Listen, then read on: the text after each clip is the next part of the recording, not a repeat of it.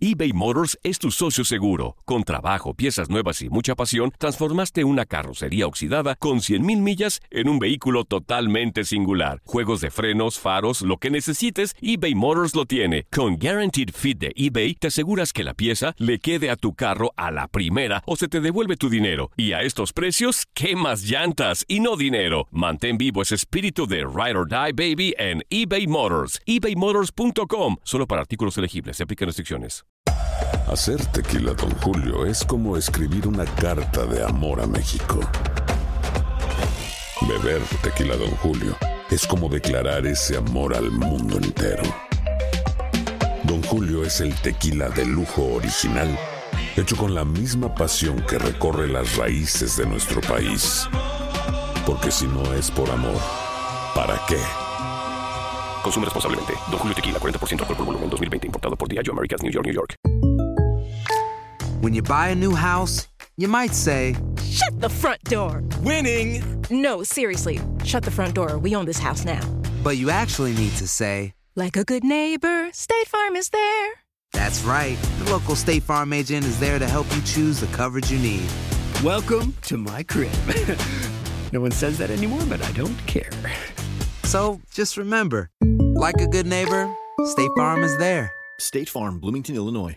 Boost Mobile tiene una gran oferta para que aproveches tu reembolso de impuestos al máximo y te mantengas conectado. Al cambiarte a Boost, recibe un 50% de descuento en tu primer mes de datos ilimitados. O, con un plan ilimitado de 40 dólares, llévate un Samsung Galaxy A15 5G por $39.99. Obtén los mejores teléfonos en las redes 5G más grandes del país. Con Boost Mobile, cambiarse es fácil. Solo visita boostmobile.com. Boost Mobile, sin miedo al éxito. Para clientes nuevos y solamente en línea, requiere AroPay. 50% de descuento en el primer mes requiere un plan de 25 dólares al mes. Aplican otras restricciones. Visita boostmobile.com para detalles. En este episodio vamos a hablar de nuestras crisis que han sido muchas. Crisis económicas, crisis causada por celos, ¡Ah! crisis del primer año, la más fuerte. Eso viene fuerte, así que pendientes. Ella es vegetariana y él demasiado carnívoro. Una pareja diferente. Casados y complicados con Santi y Laurita. Episodio número 72. Bienvenidos a Casados y Complicados. Nosotros somos Santi. Y Laurita. Un nuevo episodio en el día de hoy y recordándoles que ahora todos los episodios Sí. están también en YouTube. Exactamente, nos pueden ver, pueden ver nuestras reacciones, nuestras caras, eh, todo, todo, exactamente todo, todo es como un super podcast en video, así que los invitamos a que se suscriban y no se pierdan ni un episodio. Exactamente, porque a algunos de ustedes les gustará tenerlo solamente en audio, pero habrán otros que a lo mejor les gusta también en video. Claro. Simplemente nos siguen en nuestro canal de YouTube, Santi Laurita, y ahí están puestos todos los episodios. Totalmente. Hoy tenemos un episodio muy personal y muy necesario, Santi, lo tenemos que hablar. A veces hablamos de cosas eh, alegres y, y cosas muy positivas y a veces nos toca hablar de estos temas que son más profundos y vamos a hablar de los tipos de crisis que nos ha tocado eh, a los dos eh, vivir y cómo salimos de ellas. Y es que a- analicemos algo, muchas personas le, le huyen a las crisis, le tienen miedo, dicen quiero terminar todo, quiero, no quiero tener crisis contigo, Ajá. no quiero vivir nada malo contigo, pero no nos damos cuenta que muchas veces las crisis nos definen y nos ayudan, Laurita. No, y además que eh, si vas a tener una relación y esperás, tu expectativa es no tener ni una crisis, mira, te tengo que decir algo, eso es imposible. Siempre va a haber una crisis en el matrimonio o en el noviazgo o hasta en la misma amistad, hay crisis, así que eh, no es, hay gente que abandona el barco, la primera crisis dice, ay no, yo esto no es para mí, no me gusta el drama, no me gusta la crisis, me voy. Pero te tengo que decir que no hay pareja que no viva una crisis. Exactamente, todos hemos vivido crisis, nosotros hemos vivido ya Sí. unas cuantas. Miren, de verdad, la mejor solución antes de que esto tome mucha fuerza es arreglar la crisis rápido, Claro. no dejar que se convierta en algo insostenible. Exacto, porque hay gente que busca ayuda o busca cómo solucionar sus problemas en pareja cuando ya es muy tarde, cuando ya se ha derramado mucha lágrima, cuando ya se ha lastimado mucho, cuando ya eh, no hay mucho que hacer y dicen, ay, pero esto por qué pasó? Bueno, porque no le pusimos atención a las primeras, a las señales, que lo hablamos en otro podcast, y, y para qué esperar al punto de que ya esto se está por quebrar.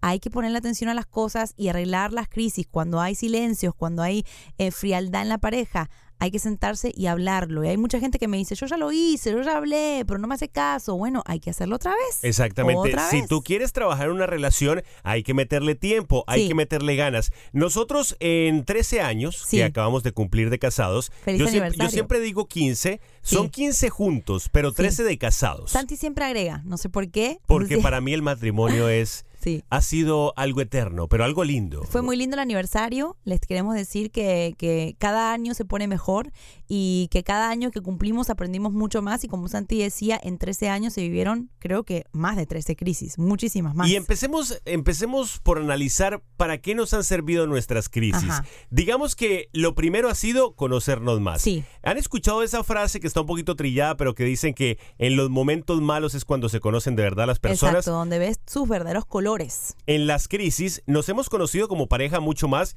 porque eh, en una crisis, por ejemplo, yo me he dado cuenta hasta dónde es capaz de llegar Laurita por este matrimonio Uh. y viceversa. Exacto, ahí es que cuando se aprieta, cuando uno está ahí como apretado, como en un momento de tensión, un momento de, de incertidumbre, es cuando vemos de qué estamos hechos, si esto vale la pena, si hay que seguir. Nos pasó muy temprano en nuestro matrimonio, al, al mes de casarnos nos pasó.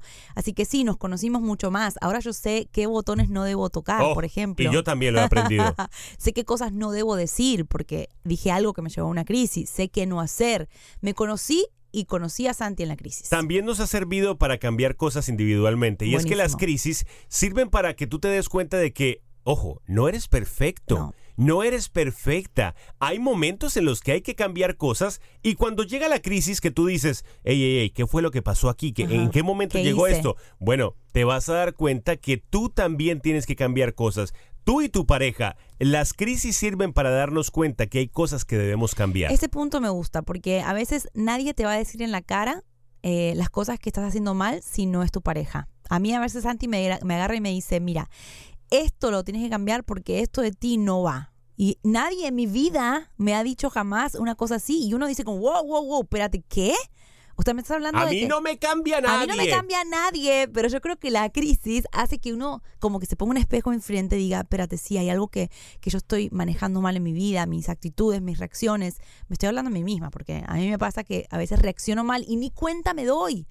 Y la persona que te ama es la que te puede ayudar a cambiar cosas individualmente como persona. ¿Sabes también para qué sirven las crisis? Para compartir experiencias con otras parejas. Nosotros hemos aprendido ciertas cosas en las crisis que a lo mejor tú no sabías. Exacto. Nosotros te vamos a compartir más adelante cómo eso hemos sobrevivido a crisis financieras. Sí. Porque sí, hay momentos en los que nuestras vacas han estado muy flacas. Muy flacas. Crisis de celos, crisis, mejor dicho, tantas crisis pueden existir en una relación. De suegros, Ah, de suegros. muchas crisis. ¿Y sabes para qué sirven las crisis? Para fortalece- fortalecer ese lazo que nos une, ese matrimonio, para fortalecernos, porque si algo que hemos aprendido es que después de una crisis, el matrimonio se hace más fuerte. Hay una frase que escuché hace unos días que decía, cuando tocas fondo, cuando tocas el fondo del fondo, ahí te das cuenta cuál es tu base, porque estás en el suelo, suelo.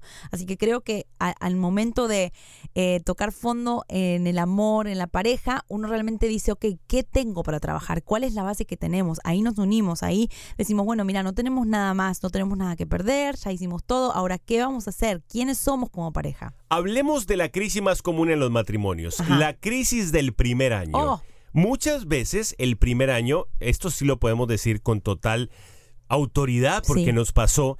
El primer año, Laurita y yo casi nos divorciamos. Así como lo escuchan. Sí. El primer año para nosotros fue muy difícil porque eh, nos estábamos acoplando. Sí. Eh, veníamos, yo venía de vivir de una manera cuando estaba soltero con Sí. mi mamá. Laurita venía de vivir de otra manera cuando estaba soltera con sus papás, con sus hermanos. Y el acoplarnos fue como decir, mi madre, esto es otro mundo. Es otro mundo. Tengo que acoplarme a vivir con esta persona. Tengo que entender cómo es vivir en convivencia. Mejor dicho, sobrevivir el primer año muchas Sí. veces es difícil. Pero si se le ponen ganas y sobrevives a la crisis, que no siempre llega, a muchas personas no les Sí, ha hay ocurrido. gente que dice, no, yo el primer año fui perfecta, tú fue lo más lindo, luna de miel. Si sobrevives a ese primer año, olvídate que el resto se soluciona. Yo creo que el primer año, eh, no quiero decir mucho, mucho sobre el primer año porque después me escriben que tienen miedo de casarse porque le tienen miedo al primer año. Yo creo que el primer año es malo cuando vas al primer año con unas expectativas muy altas. A ver cómo es eso. A ti te claro, pasó, porque ¿eh? vos entrás al matrimonio y decís, bueno, esto va a ser así, así, así, así, así, porque a fulanito de tal le fue así, así. Cada pareja se adapta a diferente momento, diferente tiempo.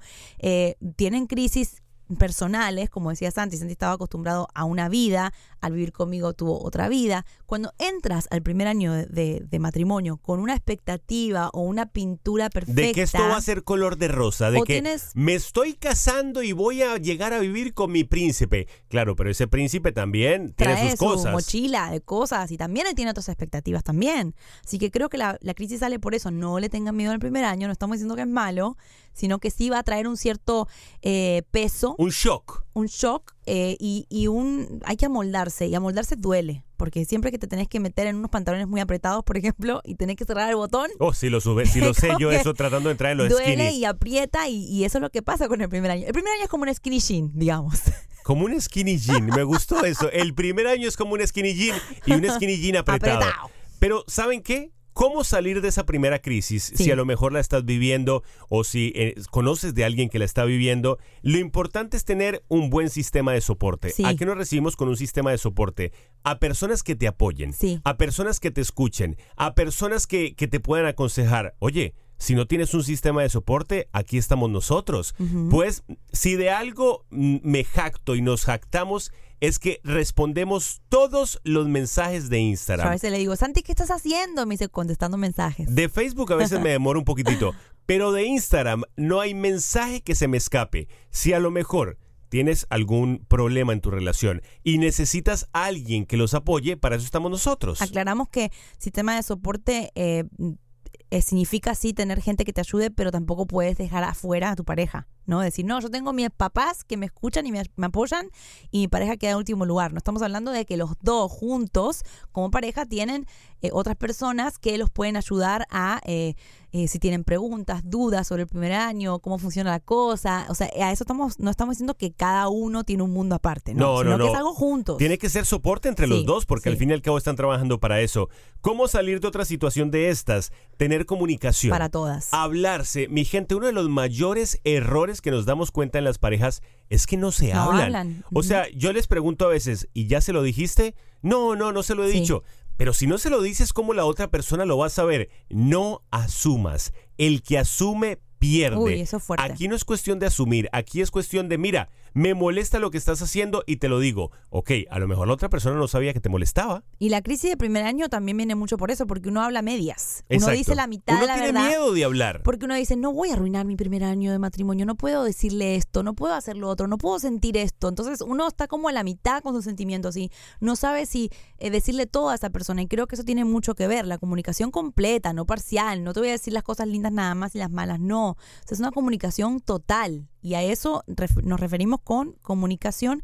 Y te, te olvidaste de leer también que sobre todo paciencia. Oh, paciencia, Dios Paciencia, mío. ¿Por qué me habría olvidado de ese pedazo no cuando olvides, es tan importante? No te olvides porque las mujeres tenemos otros tiempos para adaptarnos a ese primer año. Los hombres quizá van más rápido al, al punto, digamos. Las mujeres como necesitamos más adaptación, somos más de nuestra casa, extrañamos a nuestros padres. Así que la crisis de primer año es normal en mucha gente, pero no es algo que puede hacer que ustedes se separen. Si les va mal en el primer año, acá tienen un ejemplo, casi nos separamos y después volvimos. Aquí estamos, mi gente, 13 años después.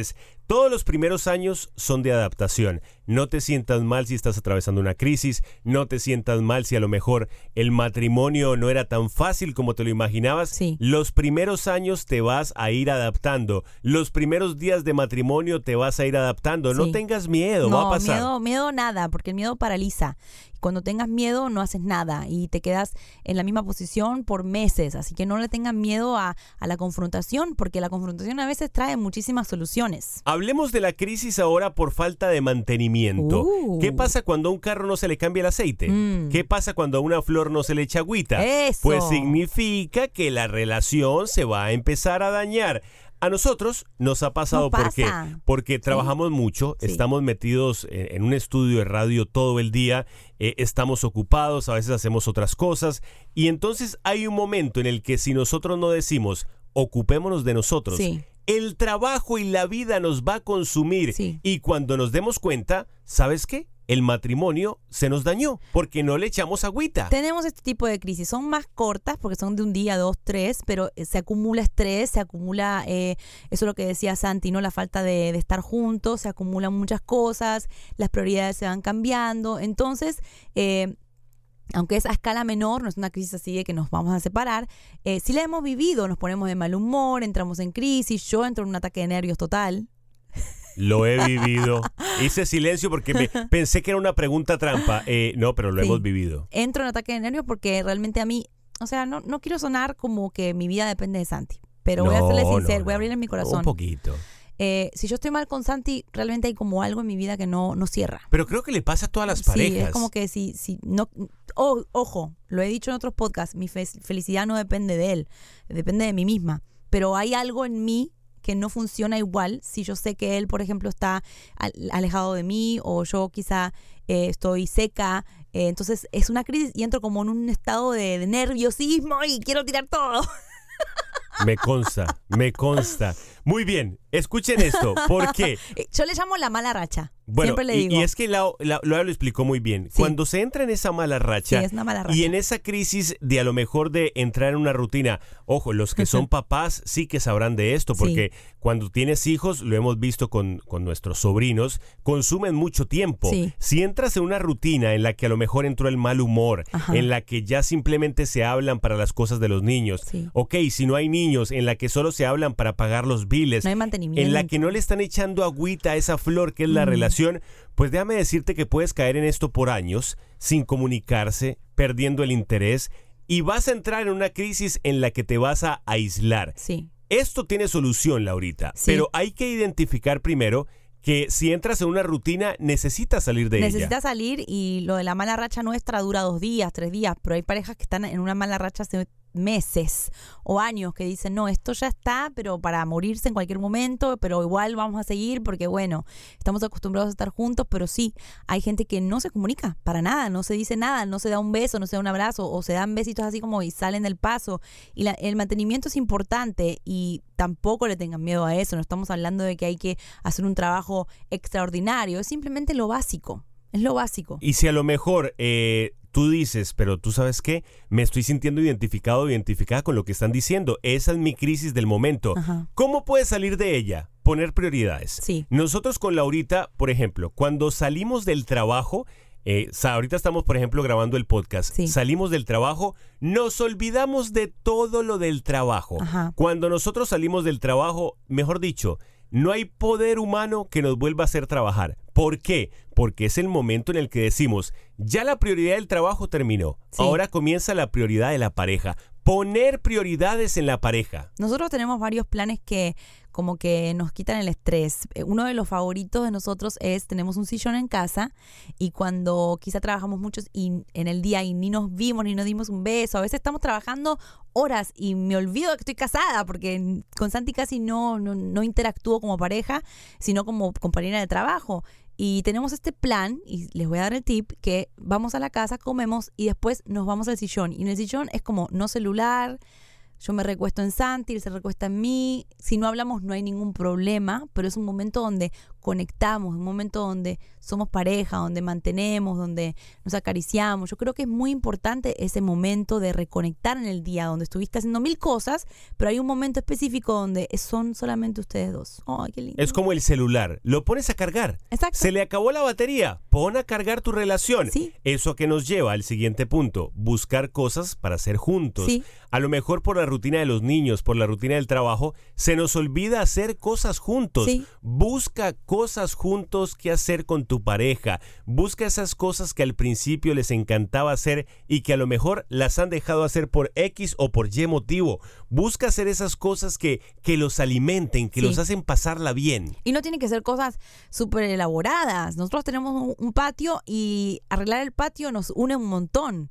Eh, Santi corta el pasto, yo limpio mi huerto, o sea, hacemos cosas que sean parte de la casa, pero nos sentimos que estamos haciendo algo juntos y eso nos une aún más. Y muy importante, no asumas cómo se siente Oh, tu pareja. importantísimo. No me voy a cansar de decir esto. No asumas. No. asumas que a lo mejor tu pareja se siente de X o de Y forma. Pregúntale. Hombres, no asumas cuando ella a lo mejor, eh, no, a ella no le gustan los detalles. No, ¿para qué voy a tener un detalle? No asumas, llévale el bendito detalle. Sí. Eh, si a lo mejor ella está... No te enojes, Santi. No, no, porque es que lo he cometido mucho ese error de Sí. que he asumido cosas y después me he dado cuenta de que a lo mejor yo asumo de que Laurita, no, ella no está enojada. Y si está enojada, cuando yo siento que ella está enojada, le pregunto, ¿qué te pasa? Dime, Sí, ¿por qué claro. estás enojada conmigo? Así no asumo y le pregunto. Sí, ahí no hay que asumir. No hay que asumir porque ah, por más que con- digamos que conocemos a nuestra pareja de pe a pa, siempre va a haber algo que él se va a quedar para, para él o yo me voy a quedar para mí. Hay que preguntar, hay que hablar, hay que preguntarle. eh, a veces yo tengo estas preguntas tontas que le hago a Santi que le digo, ¿estamos bien? Así de la nada, ¿eh? Y yo me quedo como, wow. ¿Estamos bien? ¿Hay algo que yo hice? Porque a veces lo veo muy serio y, y pienso que hice algo mal y como yo soy despistada, puedo hacer algo y no me di cuenta. Como hay otro momento, yo le digo, estamos, bien porque estás como enojada conmigo. Exacto. Me le pregunto porque a lo mejor hice algo y no me di cuenta. Sí, es como que no está mal hacer este- ese tipo de preguntas porque si no asumimos cosas que después no son. Hablemos de las crisis económicas. Ajá. Las hemos vivido, Sí. las hemos pasado y han sido varias. Sí. Creo que en unos 13 años de matrimonio que llevamos juntos, las hemos vivido unas tres o cuatro veces, Sí. las vacas flacas. La primera fue cuando recién nos casamos, no teníamos dónde caernos muertos, no teníamos dónde comprar un colchón, no teníamos televisor, no teníamos ni siquiera platos. Sí. ¿Qué hicimos? La superamos juntos, trabajando como un equipo. Dijimos, vamos a trabajar los dos, vamos los dos a aportar a la casa porque con mi sueldo no alcanzaba. Laurita que dijo, ¿tú sabes qué? Me voy a poner a trabajar. Si no alcanza, no, no, no, ella no me decía, no soy capaz de quedarme en la casa sabiendo que tú estás yendo a matarte el lomo a la calle. Vamos a trabajar los dos. Y así superamos nuestra primera crisis financiera. Sí, la crisis financiera. Odio una frase que dice cuando, ¿cómo es? Cuando el amor... Cuando el hambre toca tu puerta, Ese. el amor sale por la ventana. Lo odio ese dicho porque estoy totalmente de desacuerdo con ese dicho. Me gusta más contigo pan y cebolla. Ah, ese está lindo. Me gusta más ese porque eh, esa frase, la de cuando el amor no sé qué, eso es como decir, eh, te amo solamente cuando tengamos para vivir y, y no te amo cuando eh, un día pierdo el trabajo y no tenemos más dinero o no tenemos para vivir solos, tenemos que vivir con nuestros padres. O sea, yo creo que el amor es incondicional, va más allá de lo que tengas en el banco, no. Y lo hemos vivido, donde hay momentos donde no teníamos y realmente sí hay tensión, lo admito, hay tensión y sí hay crisis. Pero si el amor sobrevive a la escasez económica, sobrevivían muchas cosas más. Hubo otra vez eh, que se los hemos contado en un podcast eh, anterior, por si no lo han escuchado, nos quedamos sin casa. Sí. Eso trajo una crisis terrible porque, imagínate, vivíamos súper tranquilos, súper bien y de un momento a otro nos quedamos sin casa y nos tuvimos que ir a vivir a casa de mis suegros. Uf. Eso fue una crisis económica porque, pues, dijimos, mi madre, ¿y ahora dónde vamos a arrancar? Exacto. Nos fuimos a vivir a la casa de los suegros un mes, nos dio duro, pero dijimos, bueno, vamos a superar esto juntos.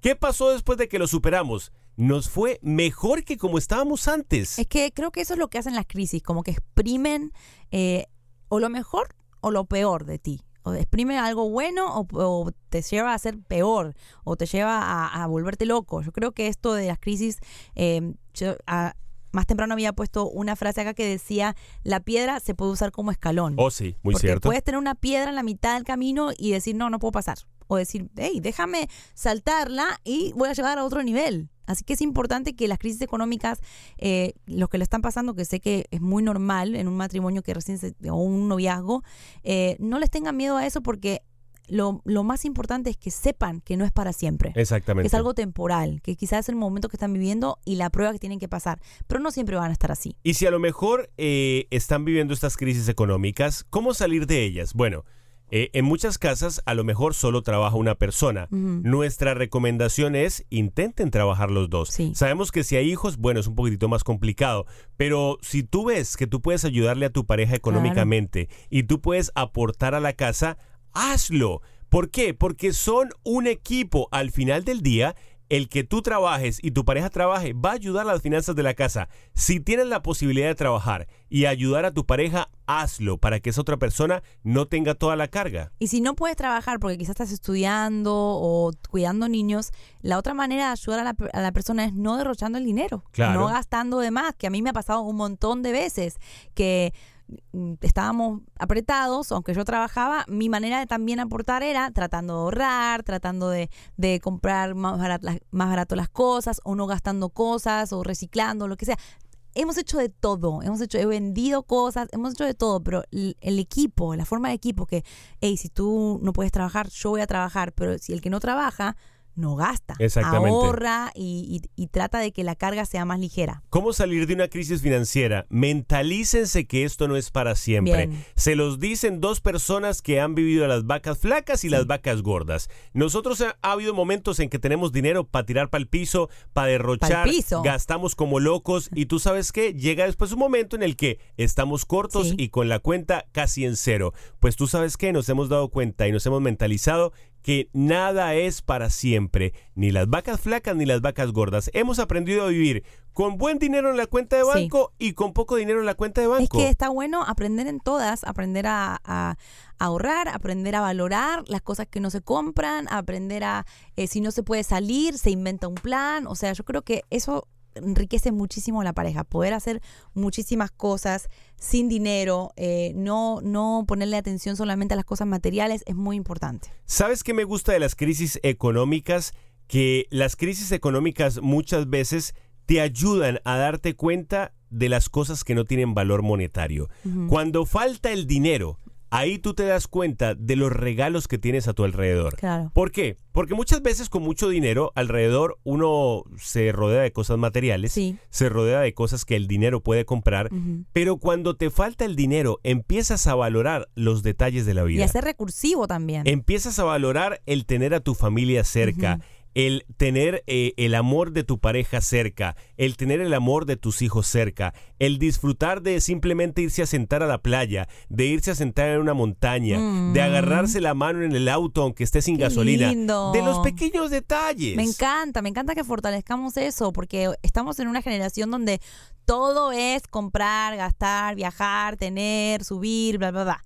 Y creo que se ha perdido un poco eso de, de decir, hey, vamos a valorar un poco, vamos a mirar hacia lo que tenemos por dentro y qué sentimos nosotros por uno por el otro, olvidándonos de que si vamos a ir a comprar o que si vamos a ir a salir a tal restaurante.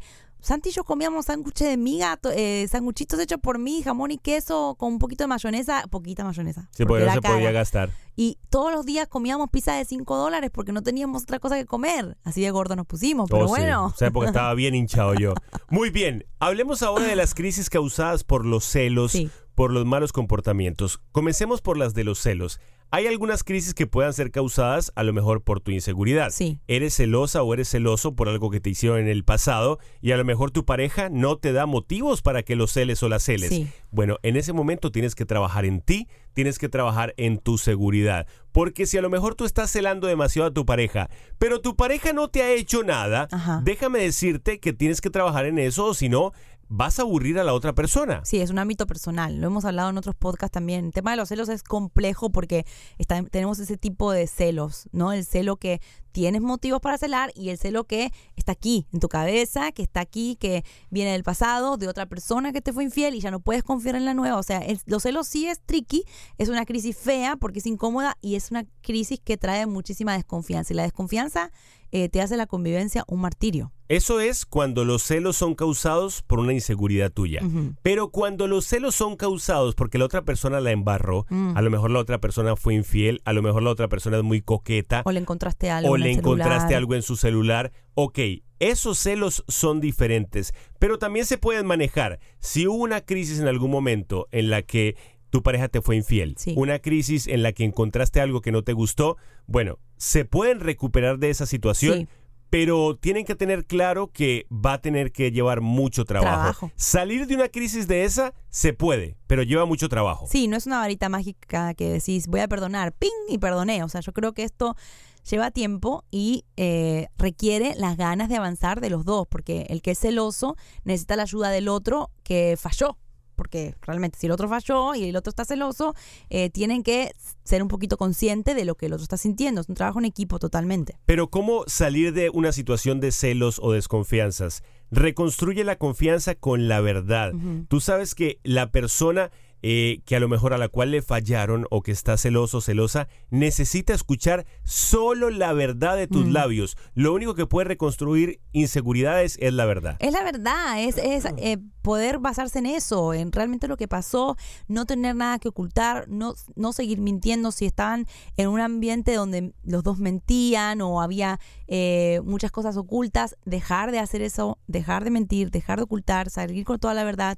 tenemos amigos que, que nos han contado que, que tuvieron que sentarse un día y decirse un montón de cosas. Exacto, eso es muy necesario. Y decir, ah, no, porque en tal año yo hice tal, y, y, oh, suena horrible, pero ahí empezó la sanidad y el fin de la crisis. Cuando hubo verdad, cuando hubo claridad, cuando dijimos, vamos a avanzar, vamos a dejar la crisis atrás, pero antes de avanzar hay que decir toda la verdad. Si tú eres la persona celosa o el celoso, ¿sabes qué? Analízate y di. Mi pareja me da razones para estar celosa, mi pareja me da razones para estar celoso. Si te das cuenta que no, que la otra persona se porta bien, analízate a ti misma y di, esto tiene que cambiar. Porque la crisis puede estar en tu mente. La crisis puede estar generada en tu mente, estar generada en un mal ambiente que estás haciendo en la casa porque te imaginas un montón de cosas o porque estás herido de una relación anterior. Así que esto sí tiene solución. No se preocupen si es que tienen una crisis de celos o una crisis de infidelidad porque tiene solución. Nosotros hemos visto muchísimos casos de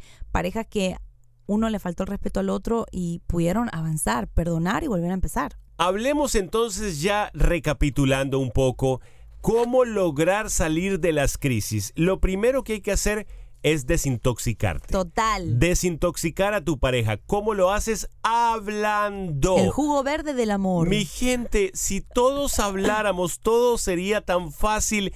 Charlas profundas, charlas de horas, charlas en la que no se quede nada en el corazón con mucho amor. Y no le tenga, yo a mí me gustan las charlas largas, yo tengo que decir. Oh, sí, oh, yo a veces lo tengo y cuando se termina todo lo que tengo que decir, invento porque realmente uno tiene que sacar todo lo que tiene en su corazón, todas las inseguridades, hasta las que él no tiene nada que ver, yo se las digo, porque es, tan desintoxicante sacar cosas de adentro, es tan refrescante a tu alma poder decir las cosas que sentís, porque a veces uno habla con uno mismo y el peor enemigo de uno es uno. Exactamente. Porque hablas con vos mismo y, y en, adentro de tu corazón se hace todo mucho más grande. Muy importante, para poder salir de las crisis, autoanalízate. Mira hacia adentro, mira a ver qué estás haciendo oh. mal, mira qué es lo que tú tienes que cambiar antes de exigirle a tu pareja que cambie algo. Poner un espejo, el famoso espejo, lo, decimos en el libro que está a punto de salir, Casados y Complicados. Uno de los capítulos habla muy fuerte de esto.